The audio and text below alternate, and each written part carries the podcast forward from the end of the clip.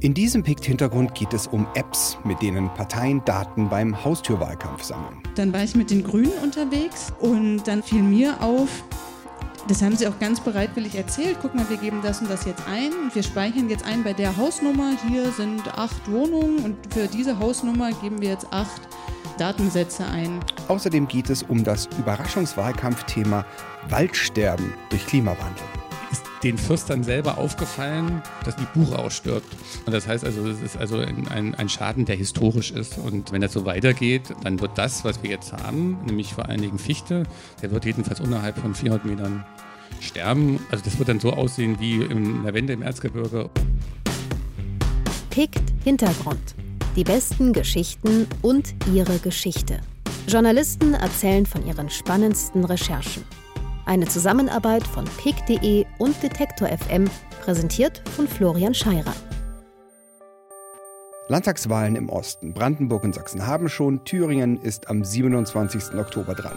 Darum soll es heute gehen, ihr habt es ja gerade gehört, aber ein Gast fehlt noch, nämlich Josa Mania Schlegel. Ich bin seit Anfang letzten Jahres Ostdeutschland-Korrespondent bei Krautreporter und ähm, ich werde oft gefragt, was das überhaupt soll, weil das so ein bisschen klingt, als sei ich hier auf Safari und irgendwie so ein fast im Kriegsgebiet in, in einer exotischen Region, über die man nur wenig weiß.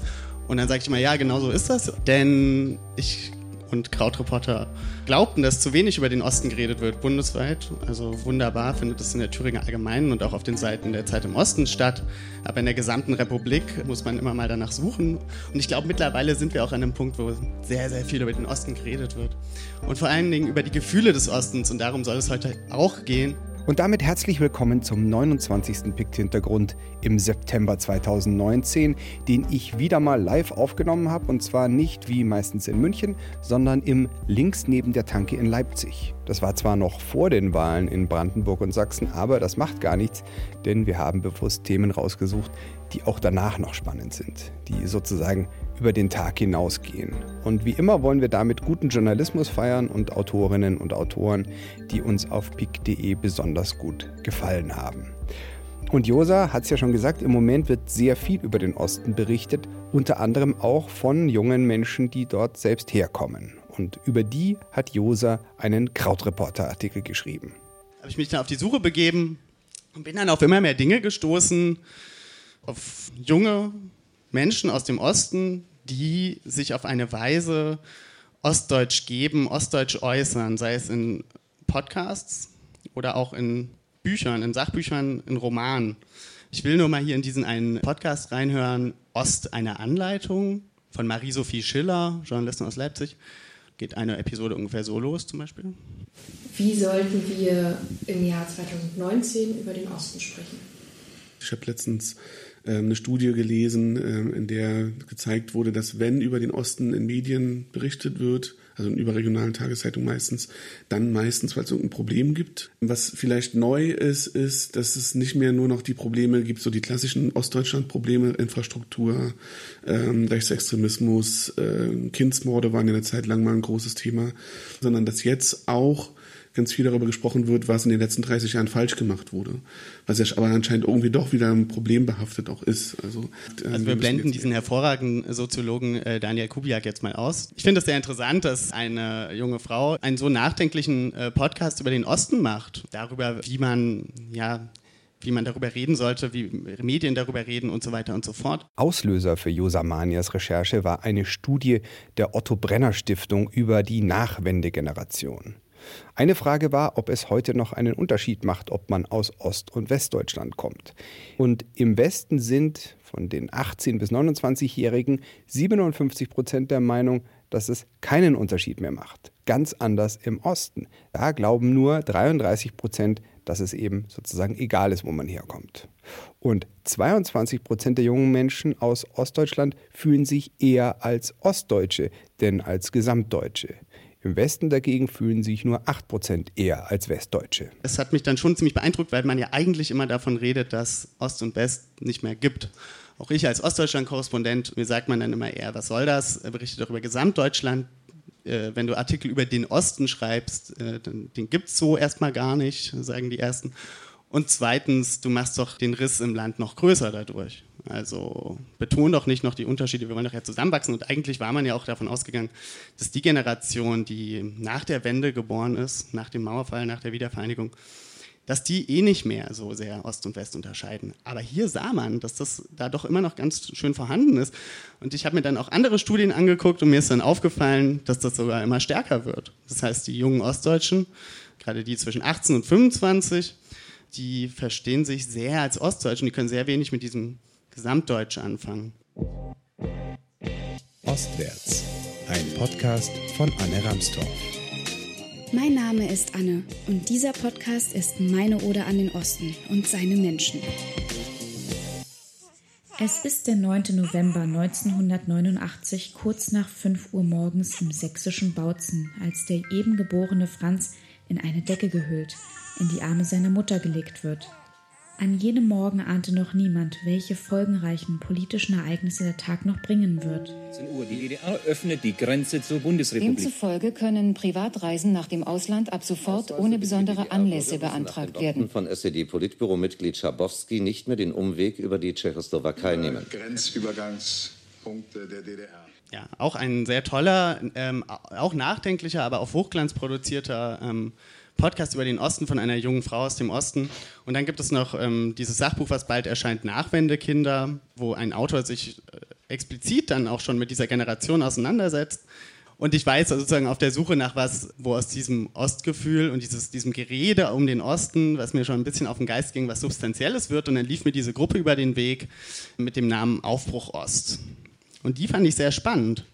Es ist also eine Gruppe, die ein 22-jähriger Leipziger gegründet hat, und der Leute um sich geschart hat, die mit ihm einen Aufbruch Ost starten wollten. Ähm, seine Idee war, er hatte sich immer intensiv ähm, als, als angehender ähm, Geschichtslehrer, glaube ich, mit den Wendejahren beschäftigt und hat sich immer gewundert, dass die friedliche Revolution eigentlich von Leuten von links gemacht wurde und dann aber ganz stark vereinnahmt wurde von Rechten.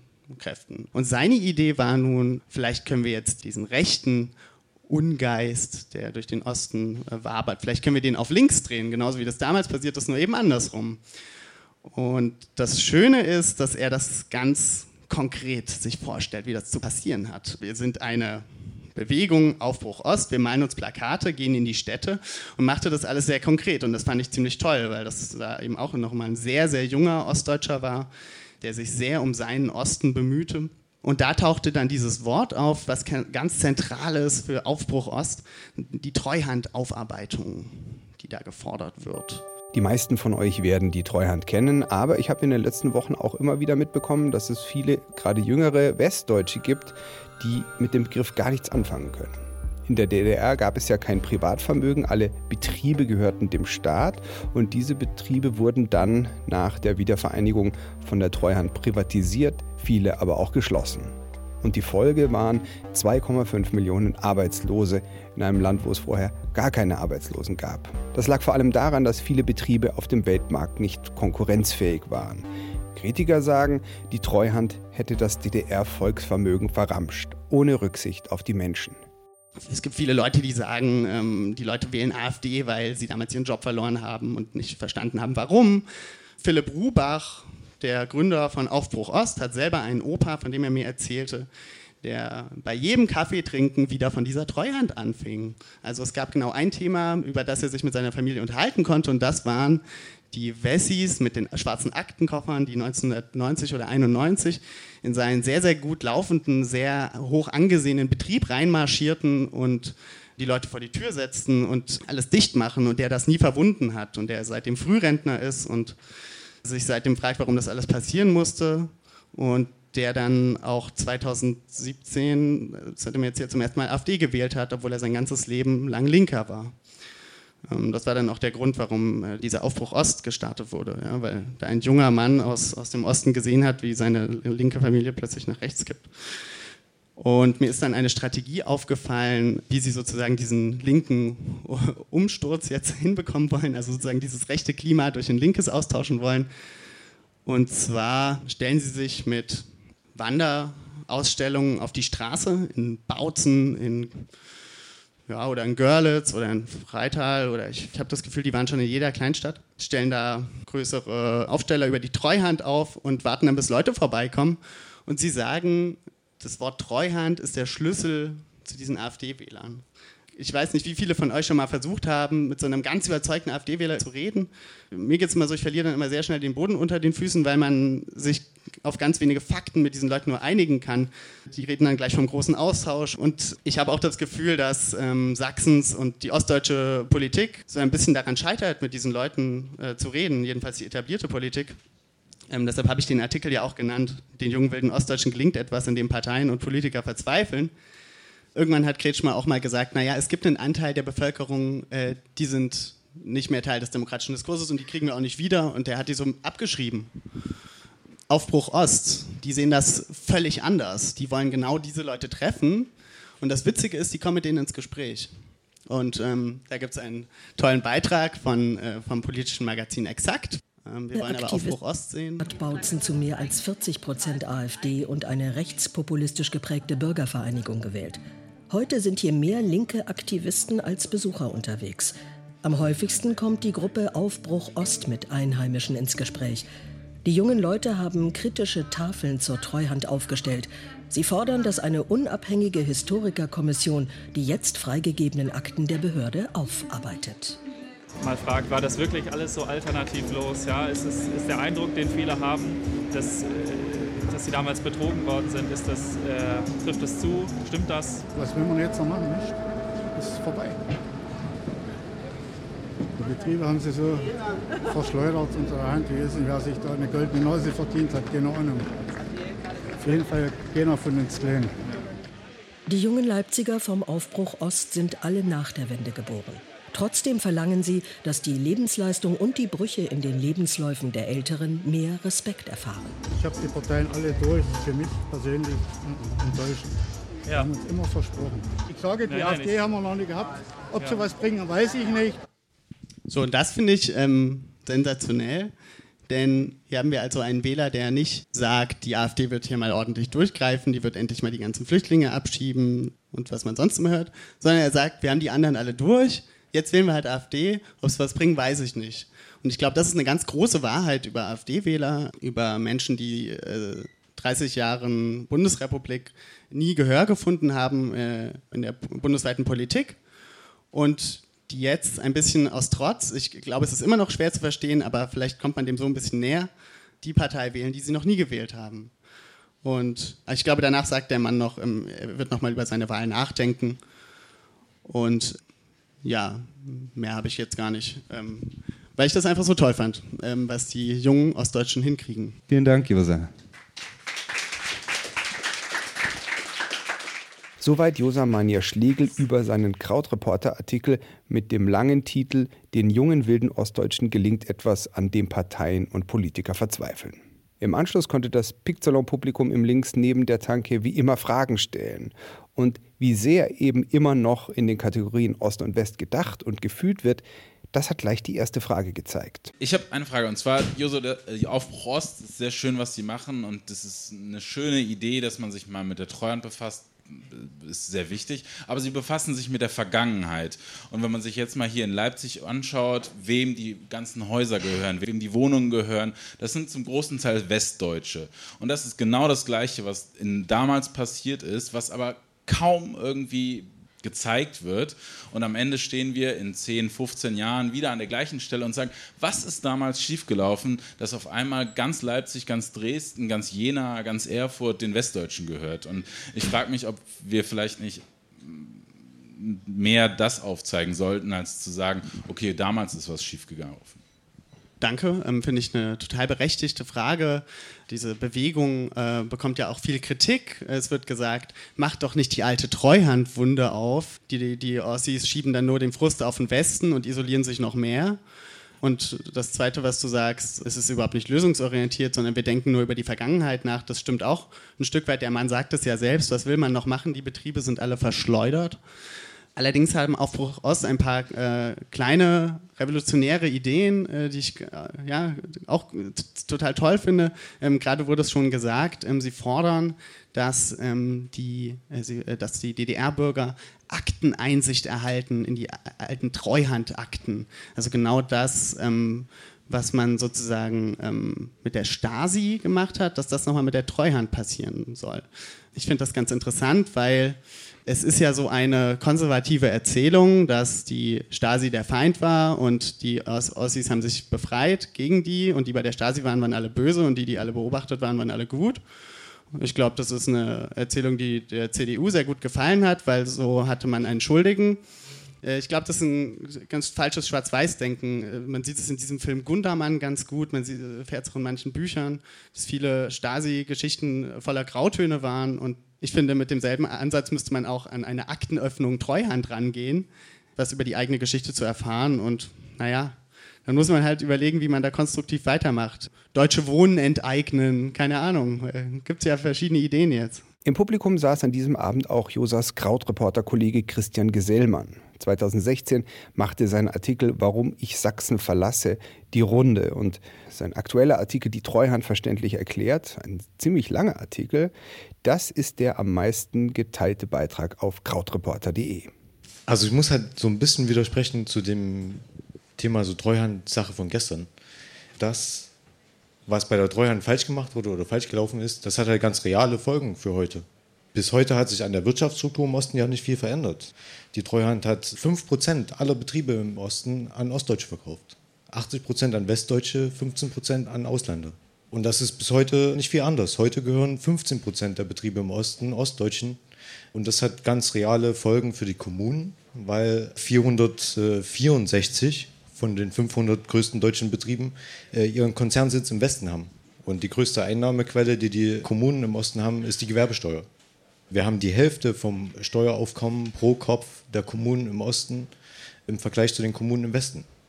Bodo Ramelow, äh, Ministerpräsident in Thüringen, hat versucht darauf hinzuwirken, dass es eine Steuerreform gibt, die das irgendwie angleicht, gerechter darstellt. Und das ist eine Sache, das lohnt sich darüber heute zu reden, weil diese Folgen der Treuhandpolitik, wenn wir sagen, darunter leidet der Osten bis heute, dann müssen die Lösungen auch von hier kommen. Was mich so ein bisschen interessieren würde, Josa, ist, was denn die Aufbruch Ost, äh, du sagst, die sind eine Bewegung und äh, das klang ein bisschen selbstreferenziell. Wie stellen die sich denn vor, dann in die Politik zu wirken? Und wenn ja, mit welchen Parteien oder wie, wie stellen die sich das vor? Ja, die machen so eine Art Lobbyarbeit. Also die versuchen Parteien oder eigentlich gezielt ostdeutsche PolitikerInnen dazu zu bewegen, sich für eine Treuhandkommission einzusetzen. Also ja, so eine Aufarbeitungskommission, so wie man das auch beim NSU hat oder sowas, die dann am Schluss auch sowas beschließen kann wie diese Akteneinsicht zum Beispiel. Allerdings prallen die da bislang überall ab, weil die natürlich diese ganz andere Erzählungen haben über den Osten. Deshalb klappt das gerade nicht, dass die da zusammen dran arbeiten. Aber ja, am Ende muss es natürlich ins Parlament. Also, wie gesagt, die sind sehr realistisch und konstruktiv und die wissen, es muss, muss, muss im Bundestag, im Landtag. Also geht um Untersuchungsausschuss. Genau, also da, genau, also da, das ist jetzt Untersuchungsausschuss, Treuhandkommission, da unterscheidet sich zum Beispiel schon mehr ein Kommentar, weil es jetzt viel das Wohnbesitz in der Hand von Wessis ist und Betriebe, Wirtschaftsbesitz in der Hand von Wessi ist. Ich meine, es ist in der Hand von einer Wirtschaftselite. Und das ist eine Frage von Vermögensverteilung. Und jetzt, ich als Essener kann sagen, wir haben ähnliche Verhältnisse wie hier, was Vermögensverteilung angeht. Und dann ist es auch in der Hand, Wohnbesitz in Essen, von einer Wirtschaftselite. Und klar ist da ein gewisser Bonus, dass sie jetzt im Westen sitzt, aber so, ich meine, für viele Leute ist das Pappe. Ne? Also nur nicht die Wessis pauschal, sondern wirklich auch auf die Wirtschaftselite, glaube ich, die sollte im Diskurs nicht fehlen. Ja, das habe ich gut. mir auch gedacht. In München gibt es halt auch die, die erben und die, die nicht erben und die, die halt ja. das Geld haben, um was zu bewegen und nicht. Aber das, das ist halt, äh, also das Phänomen, dass Westdeutschen hier die Straßenzüge gehören, das ist ja rausgelöst aus diesem ganzen Gefühl, fremdregiert zu sein Dieses, dieses Fremdregiertsein, das zieht sich ja nicht nur durch die Vermieter, sondern auch durch die Politik und durch die Chefs und Chefinnen und so weiter und so fort. Ebenfalls im Publikum Martin Debes von der Thüringer Allgemeinen, der extra aus Erfurt angereist war. Eigentlich, um über seinen Zeitartikel über das Waldsterben in Thüringen zu berichten, was ihr am Ende dieses Pikt-Hintergrunds auch noch hören werdet. Aber er hat sich bei dieser Diskussion auch zu Wort gemeldet, denn er gehörte an diesem Abend zu den Menschen, die das geteilte Deutschland noch miterlebt haben. Also ich finde es total interessant, wie das sich alles nochmal wiederholt. Also die Treuhanddebatte hatten wir in den 90er Jahren, es gab auch Untersuchungsausschüsse im Bundestag, also es gibt massive Veröffentlichungen zu dem Thema, die Akten waren teilweise noch nicht öffentlich, das stimmt. Es gab auch verschiedene Phasen bei der Treuhand. Also es gab die Rohwälder Phase, er ist ja dann erschossen worden, da spielt noch das RAF-Kapitel rein. Das ist also auch alles hochspannend äh, und dramatisch. Ich glaube, es gab einen guten Impuls, die Treuhand zu gründen, weil was gab es historisch nicht so eine Sache, eine Stadt abgewickelt. Alle wussten eigentlich, dass es mit der, mit der Währungsunion schwierig wird. Es gab einen Spitzenkandidaten, der ist damals im Wahlkampf gezogen, hat gesagt, es wird Massenarbeitslosigkeit geben, es wird eine Deindustrialisierung geben. Die blühenden Landschaften kommen nicht. Das war Oskar Lafontaine. Der hat die Wahl verloren. Und das ist das verbrochene Versprechen, was nicht gehalten werden konnte.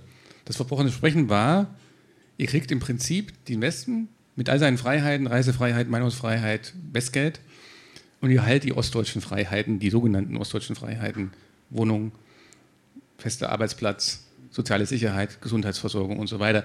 Das meine ich nur. Das Interessante finde ich, dass diese Debatte sich jetzt nochmal wiederholt und zwar auf einer anderen Ebene, einer historischen, historisierten Ebene. Und die Stasi fand ich auch interessant. Es war kein konservatives Narrativ, sondern das war auch ein Narrativ, was die DDR-Leute wollten. Es waren 2,2 Millionen Leute in der SED. Aber die Stasi, das waren nur die Hauptamtlichen, vor allen Dingen waren 40, 50.000. Und mit der Stasi hatte man jemanden, den man aus der Stadt jagen konnte. Das war sozusagen das Sündenbock oder das Opferlamm, wie auch immer. Und natürlich, natürlich haben auch die Bürgerrechtler, ne, die haben ja die Stasi-Behörden besetzt. Ich komme aus dem Westen und meine Familie kommt aus dem Westen. Ich habe manchmal das Gefühl, dass also diese Überschrift sagt das eigentlich schon so ein bisschen. Die Treuhand verständlich erklärt. Ich habe manchmal das Gefühl, auch bei dem, was du jetzt vorher gesagt hast, dass es ganz viel darum geht, wir wollen uns verstehen. Lustigerweise ist die Zeit heute mit dem Titelthema rausgekommen zu 30 Jahre Mauerfall. Warum verstehen wir uns nicht mehr? Und deswegen, was Aufbruch Ost macht, ist ja ganz viel im Osten zu sagen, hey, wir wollen euch wieder eine andere Wertschätzung geben oder wir wollen das zumindest aufarbeiten, was schiefgelaufen ist. Ich habe manchmal das Gefühl, dass es auch darum geht, im Westen aufzuarbeiten, wie die Gefühlslage hier ist und war und dass das vielleicht die viel größere Kampagne ist, zu sagen, wie kommen wir wieder zueinander, wie kommen wir zu einem Geschichtsverständnis, was die Ostdeutschen wieder aufwertet und was ein Verständnis der Westdeutschen schafft gegenüber dem, was in der früheren DDR passiert ist. Hast du das auch so das Gefühl, dass das bei Aufbruch Ost ein Thema ist? Wir müssen Ost und West wieder zusammenbringen. Finde ich eine sehr interessante Beobachtung. Ich glaube, für Aufbruch Ost sind das auf jeden Fall zwei verschiedene Paar Schuhe und auch für die ganzen jungen Ostdeutschen sind es zwei verschiedene Paar Schuhe. Aber ich glaube, das, was die jungen Ostdeutschen machen, ist, das ist eher so eine Selbstbeschäftigung mit sich und der älteren Generation und auch mit der eigenen, aber immer im Osten gedacht. Ich glaube aber, dass denen natürlich auch äh, sowas wie das Mauerjubiläum und sowas und das ganze Spotlight auf den Osten, dass denen das total hilft. Und ich weiß nicht genau, wie das nach den Wahlen weitergeht. Also das wäre, glaube ich, schon meine Prognose. Also, dass die AfD keinesfalls in irgendeine Regierung kommt und das Ganze eher so ein bisschen abflaut. Und vielleicht würde es dem Osten an sich ja sogar ganz gut tun, wenn nicht mehr jeder Marktschreier die, die Aufmerksamkeit bekommt, die er einfordert, sondern man halt in, in Ruhe an irgendwas basteln kann. Josamania Schlegel, der an dem Abend eigentlich über junge Ostdeutsche gesprochen hat. Und dann sind wir am Ende doch bei der Treuhand gelandet. Ihre Geschichte ist so vielfältig und kompliziert, dass wir ihr an diesem Abend natürlich nicht gerecht werden konnten. Und gerade in vereinfachter Form wird sie im Wahlkampf verwendet für einen Opfermythos. Gerade so einen Opfermythos bemühen ja gerne populistische Parteien. Und das ist natürlich nicht ungefährlich. Auf der anderen Seite wurden natürlich damals viele Fehler gemacht. Wir haben uns deshalb entschlossen, den nächsten Pikt-Salon nur dem Thema Treuhand zu widmen. Zu hören dann im nächsten Pikt-Hintergrund Nummer 30, der am 19. Oktober erscheint. Wer sich für die ungleiche Verteilung von Vermögen interessiert, dem empfehle ich außerdem den PICT-Hintergrund Nummer 27 vom Juli. Da geht es um Armut und Ungleichheit in Deutschland. Und noch ein letzter Hinweis. Die beiden Krautreporter Josamania Schlegel, die ihr gerade gehört habt, und Christian Gesellmann, der sich auch gemeldet hat, haben ihre Artikel über Ostdeutschland gerade als Buch veröffentlicht. Es heißt Ostdeutschland verstehen und ist bei Krautreporter erschienen. So, jetzt glaube ich, brauchen wir alle mal eine Pause, bevor es weitergeht mit den Wahlkampf-Apps. Hier ist Lily Mon Clouds mit Girls Like Me. Die Singer-Songwriterin wird im Herbst in Deutschland auf Tour sein. Im Osten wie im Westen.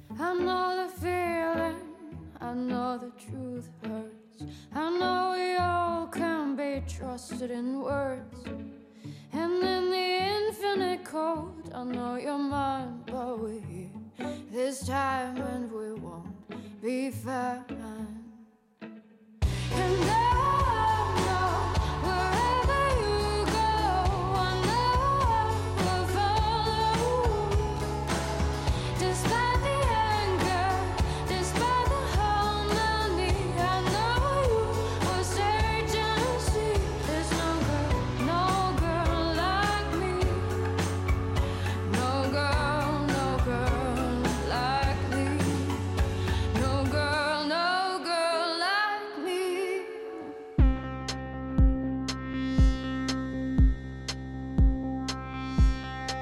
Microtargeting ist so ein Buzzword, wenn es um Wahlkampf geht. Ihr erinnert euch sicher an Cambridge Analytica, die gezielt Wahlkampf für Trump gemacht haben und dafür Daten von Facebook verwendet haben. Denn je mehr Daten man über seine Anhänger und potenziellen Wähler hat, desto gezielter kann man sie und ihre Filterblase ansprechen. Auch in Deutschland kaufen und sammeln Parteien Daten, um ihren Wahlkampf effektiver zu machen unter anderem mit Apps für die Wahlkämpfer, die von Tür zu Tür gehen und die das Ergebnis ihrer Arbeit dann dort eintragen. Darüber haben Karina Huppertz und Sabine Zügern für das MDR Politikmagazin Exakt einen Film gedreht. Wahlkampf mit der CDU. Generalsekretär Alexander Dirks ist in seinem Chemnitzer Wahlkreis unterwegs. Natürlich Ferienzeit, kann auch sein, dass der ein oder andere im Urlaub ist. Ja, Zusammen mit Wahlhelferin Viktoria Doni klappert er eine Straße im Stadtteil Glöser ab. Darf ich Ihnen eine Einladung zu einer Veranstaltung dalassen? Mit unserem Ministerpräsidenten Michael Kretschmer. Jedes Klingeln erfasst er in der CDU-App Connect. Eingetragen wird, ob die Tür geöffnet wurde, ob das Gespräch positiv, neutral oder negativ war, das Geschlecht der Person und ihr geschätztes Alter. Per GPS wird außerdem die Straße ermittelt. Das Ziel, analysieren, wo die CDU Chancen auf Stimmen hat, um dort gezielt Wahlkampf zu machen. Ja, auch um die Ressourcen effizient einzusetzen. Wir haben alle ein Team von Ehrenamtlern um uns. Das sind jetzt keine 100, 200, 300 oder 500 Mann, sondern das sind fünf oder zehn, um einfach da effizient zu sein und möglichst auch die Leute anzusprechen, mit denen man ins Gespräch kommen kann, die uns unterstützen wollen die zumindest eine gewisse Affinität zur CDU haben. Schon zur Bundestagswahl vor zwei Jahren hat die CDU die App benutzt. Die Daten von damals fließen in die Analyse heute ein. Eine Wahlkampf-App benutzt aber nicht nur die CDU. Alle Parteien haben oder entwickeln solche Apps. Das haben Karina Huppertz und Sabine Zügern recherchiert. Wobei Sabine Zügern für die Datenrecherche zuständig war. Ich fand es spannend, weil natürlich die Parteien damit auch Daten selber sammeln. Also die brauchen gar nicht irgendwie Datenhändler, um Daten ja, zu bekommen. Und ja, das Zweite, was zu erwähnen ist, ist, dass 2017 die CDU und die FDP bei dem Datenhändler Post Direct auch schon sich so Score-Werte, also so Wahrscheinlichkeitswerte besorgt haben, in welchen Regionen, welchen Stadtteilen quasi potenzielle Wähler wohnen, wo es sich einfach auch lohnt, hinzugehen. Und in dem Falle fand ich es mit diesen Wahlkampf-Apps irgendwie spannend zu sehen, hey, da äh, wird quasi selber geguckt, wo kann man denn hingehen, weil die Reaktionen werden natürlich dann auch festgehalten. Es ist alles anonym, äh, will ich gleich vorwegnehmen, aber das Thema an sich, dass die äh, Parteien selbst, wie man sieht, losgehen und Daten sammeln, das wollten wir uns dann genauer mal angucken.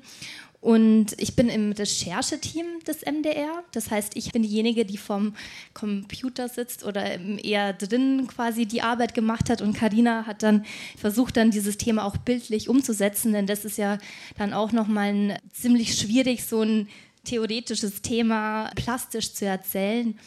Und dann haben wir uns eben zusammengetan. Ich hatte dann ähm, die Hochschule mit Weida, einen Professor, bewegen können, dass er mit uns zusammen sich diese Apps der Parteien mal genauer anguckt, sodass wir dann auch quasi die Punkte Datensicherheit, Datenschutz auch äh, wissenschaftlich uns mal angucken lassen konnten. Und ja, willst du noch ein bisschen was erzählen zu der praktischen, äh, zu dem, was du erlebt hast?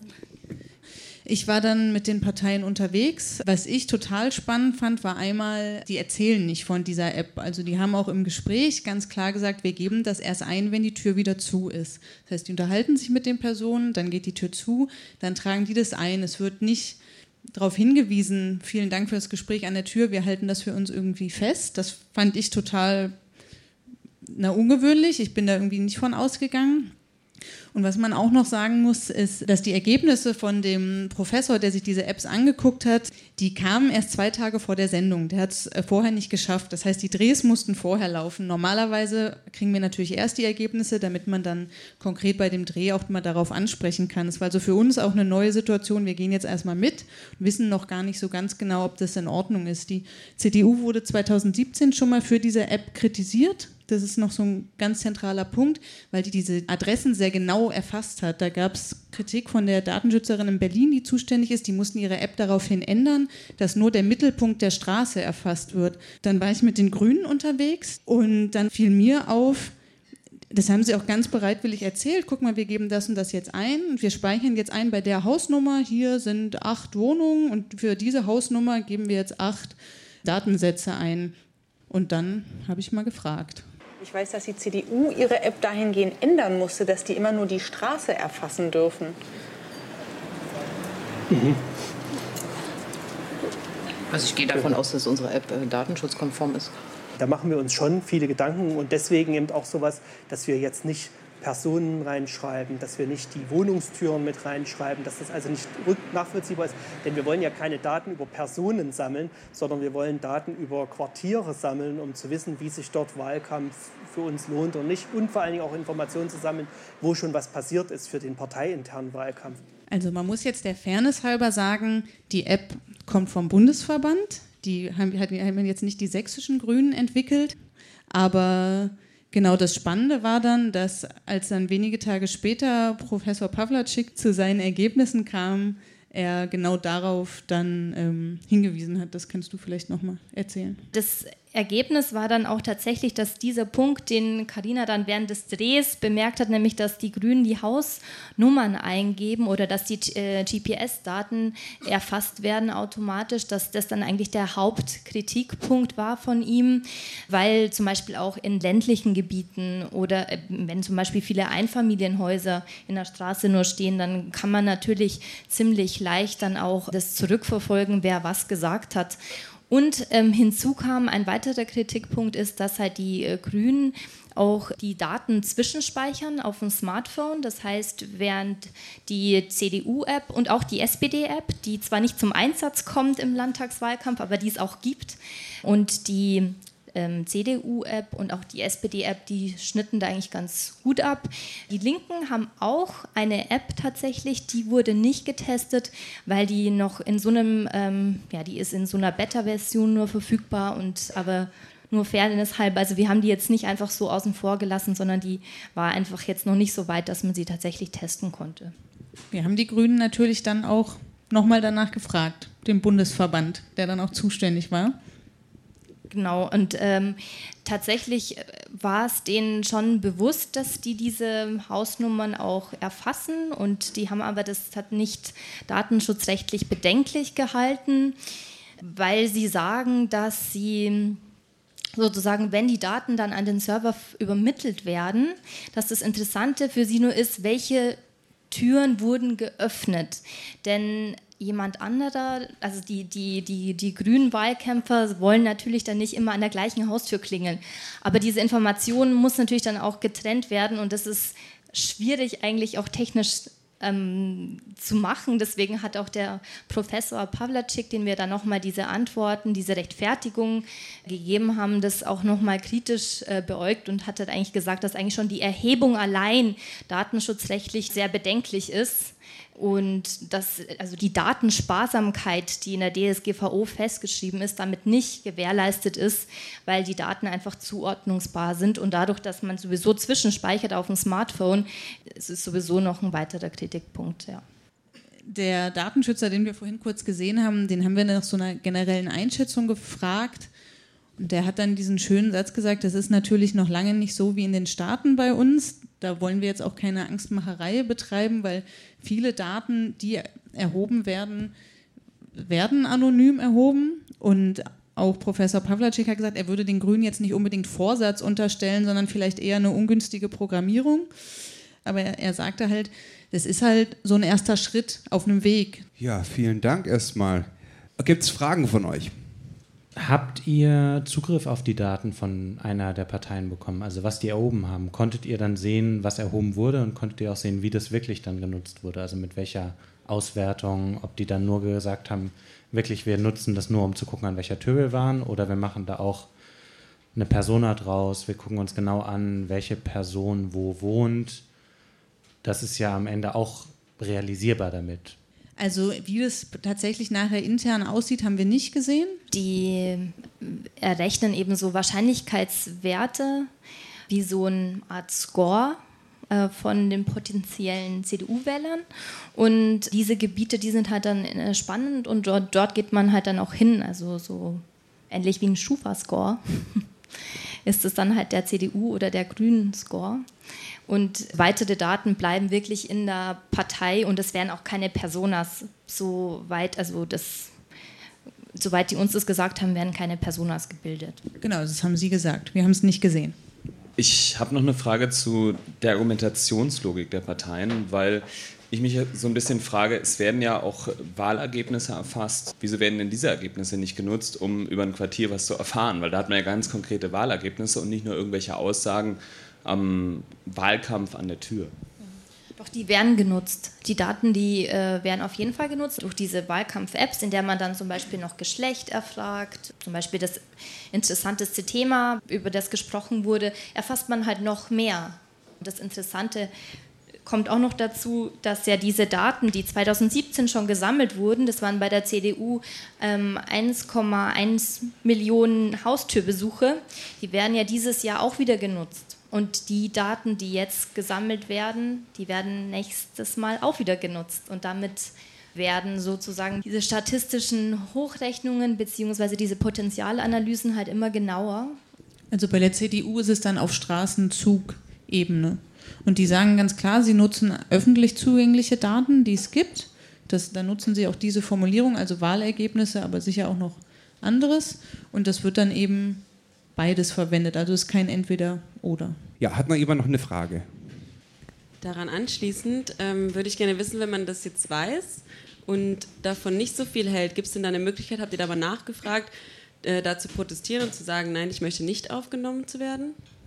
Dadurch, dass es nicht personalisiert, also die erheben ja nicht personalisiert deine Daten, ist es eigentlich erlaubt. Also es ist datenschutzrechtlich erlaubt, weil es alles anonym stattfindet, also anonymisiert stattfindet. Mal gucken, was jetzt mit diesen Daten passiert, die die Grünen bis jetzt erhoben haben, weil da gibt es auf jeden Fall, wird es da von der Datenschutzbeauftragten auf jeden Fall nochmal eine Überprüfung geben, aber das wissen die auch selber, dass so dass da nochmal eine Überprüfung stattfindet.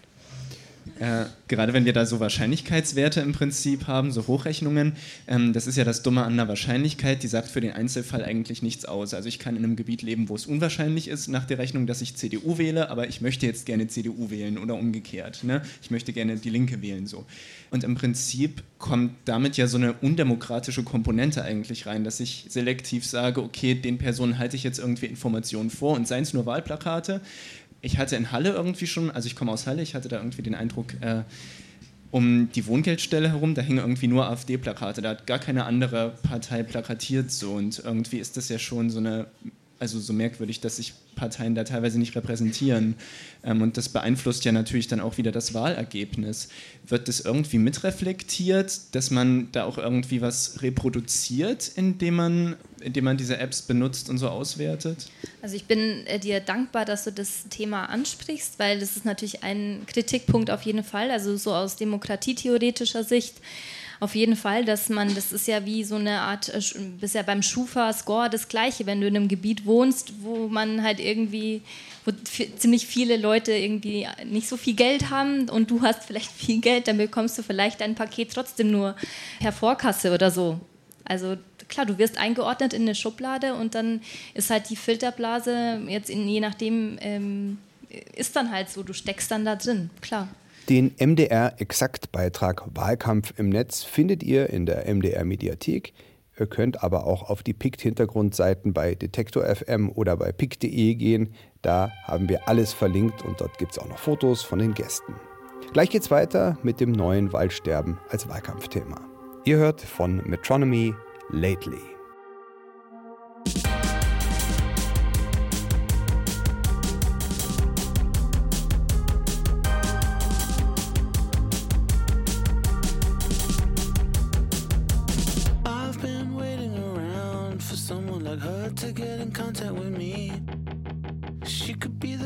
I know she'd be the greatest if only she was open to see me.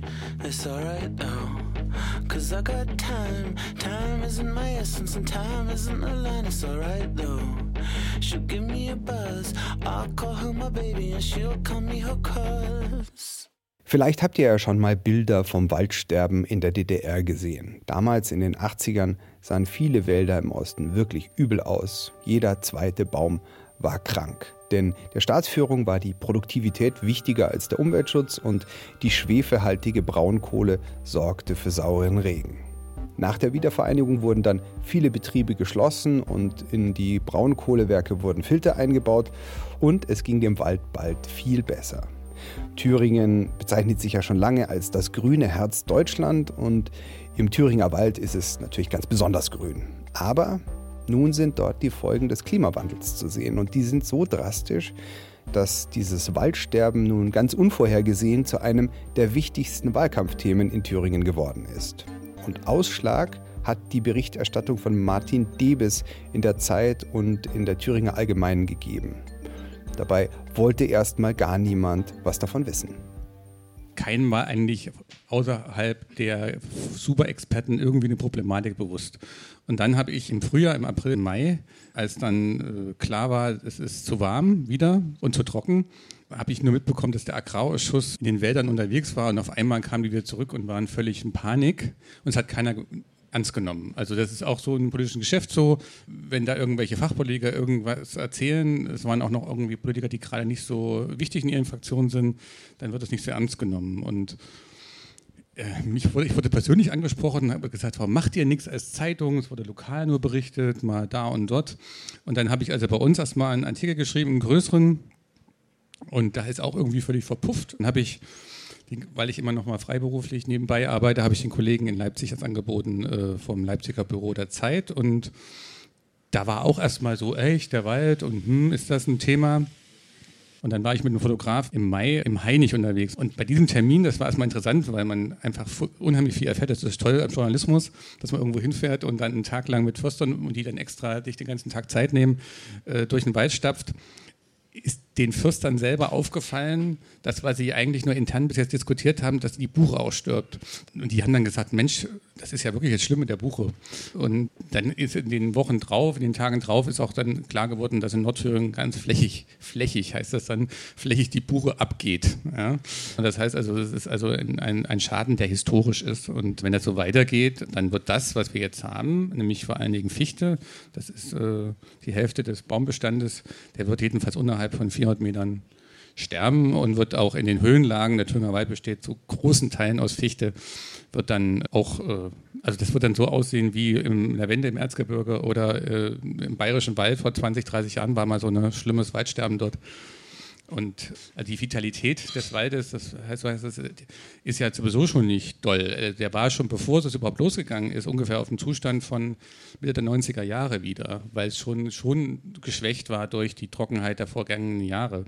Also und, und der Hauptgrund, dass die, die stirbt, hast du ja geschrieben, ist der Borkenkäfer, weil der, äh, weil die Fichte, wenn es so trocken ist, kein Harz mehr produziert und sich dann nicht mehr wehren und kann. Weil das, und das ist das, was man da auf dem Foto genau. sieht. Und ne? weil das milde, milde Klima und weil das milde Klima dafür sorgt, dass der Borkenkäfer sich äh, nicht nur zweimal im Jahr vermehrt, sondern dreimal und im Winter nicht stirbt. Also normalerweise ist es so, dass jetzt so die, mindestens die Borkenkäferlarven dann den Winter nicht überleben bei 20 Grad minus oder 15 Grad minus. Aber wenn man sowas nicht erreicht, dann war es das. Und ähm, dann ist irgendwann, eigentlich mit den Ferien, das Thema dann auf einmal im Wahlkampf aufgetaucht. Und dann ging es richtig los. Dann haben alle kleinen äh, und großen Landespolitiker angefangen, Papiere vorzulegen. Jeder hat sich bemüßigt gefühlt, irgendwas vorzuschlagen, dass die Bundeswehr in den Wald äh, marschieren soll, dass 15 Millionen, 50 Millionen, 100 Millionen Feuerwehr, Tatütata, also alles wurde aufgeboten, damit dann äh, jetzt der Wald zu retten ist, nur das bringt alles nichts. Ja, weil ich mache mal noch weiter, ne? da, da, sieht man das nämlich schon sehr plastisch. Der Knopf ist es. Ich spreiz mich jetzt hier nochmal schnell rein in den Abend beim Picksalon, denn ihr könnt im Podcast die Bilder natürlich nicht sehen. Die in seinem Zeitartikel mit erschienen sind. Dabei sind die wirklich drastisch. Das sind Aufnahmen von der Drohne und man kann eben sehen, dass zwischen den grünen Wipfeln ganze, ja, große braune Flecken von grauen abgestorbenen Bäumen stehen. Dabei ist eigentlich schon länger klar, dass einige Bäume, Baumarten den Klimawandel nicht überstehen werden und dass es wichtig wäre, statt den Fichtenmonokulturen einen robusteren Mischwald anzustreben. Die Bilder von halbtoten Wäldern kamen jedenfalls bei den Thüringer Wählern und Waldfreunden gar nicht gut an. Und jetzt, jetzt hat man den Salat, weil man den Waldumbau, den man eigentlich schon theoretisch erkannt hat, dass man den machen muss, den hat man viel zu langsam betrieben. Ja, und der Unterschied ist natürlich, saurer Regen kann man ja sozusagen politisch bekämpfen, indem man sagt, okay, hier müssen Filteranlagen eingebaut werden und dann ist ja sehr viel von der Industrie auch zurückgegangen nach der Wende. Klimawandel ist es jetzt nicht so einfach. Ja, genau. Also wenn die Baumart nicht mehr heimisch sein kann, weil es einfach zu trocken ist oder zu warm, äh, dann kann man nicht einfach sagen, jetzt schalten wir mal irgendwas um oder jetzt bauen wir irgendwas ab oder jetzt äh, machen wir irgendwelche Emissionen weniger, sondern das nützt dann nichts. Also das kann auch nichts Kreta ändern, indem sie über den Atlantik fährt. Das ist sozusagen einfach jetzt schon passiert. Es wird ja auch nicht mehr kälter. Also auch jetzt ist es schon zu warm, selbst wenn es jetzt nicht noch mal wärmer würde. Das heißt, äh, die Fichte was ja auch nicht schlimm ist. Also ich sage mal so, das ist ja auch in dem Artikel kommt hoffentlich rüber, dass natürlich ein Teil davon auch eine normale Reaktion ist. Es ist also einfach so, es wird halt wärmer, es gibt eine Klimaveränderung und jetzt ist es ja nicht so, dass wir keinen Wald mehr haben werden, sondern wir werden einen anderen Wald haben und für eine Weile, das wird dann meine Kinder, äh, die werden wahrscheinlich, das dauert halt 40, 50 Jahre, ehe das dann alles wieder sich regeneriert hat, hoffentlich. Ja, du hast dann noch einen zweiten Artikel geschrieben, weil es war ja so ein bisschen, also deswegen haben wir das auch ausgewählt, weil es so ein bisschen Überraschungsthema, wie du ja selber gesagt hast. Also keiner hat mit diesem Thema im Wahlkampf gerechnet. Du hast aber dann in einem anderen Artikel die Reaktion der Politiker darauf erzählt. Ja, das hatte ich ja schon mal so angedeutet. Also das ist ja so, dass die Politiker gerne im Sommer wandern gehen. Also das ist also, oder auf Reisen gehen, Sommerreisen machen und in Thüringen findet das dann auch immer gern folkloristisch wertvoll in Wäldern statt. Das heißt also, es kam schon allein schon deswegen hoch, dass also der Ministerpräsident persönlich dann sich das immer angucken musste. Wir hatten auch wieder sehr frühe Waldbrände. Wir hatten schon im April, Mai dann Waldbrände. Dann war das erstmal das das Thema. Dann haben alle ganz traurig auf die äh, schwarzen, verkohlten Baumstämme geschaut. Jetzt gucken sie alle traurig auf die braunen Bäume. Und die Umweltministerin hat einen Aktionsplan vorgelegt. Der Innenminister hat einen Feuerwehr-Waldbekämpfungsplan vorgelegt und hat für Kommunen, weil er auch für die Kommunen zunächst Geld äh, verlangt. Die Opposition hat gesagt, die Bundeswehr muss in den Wald.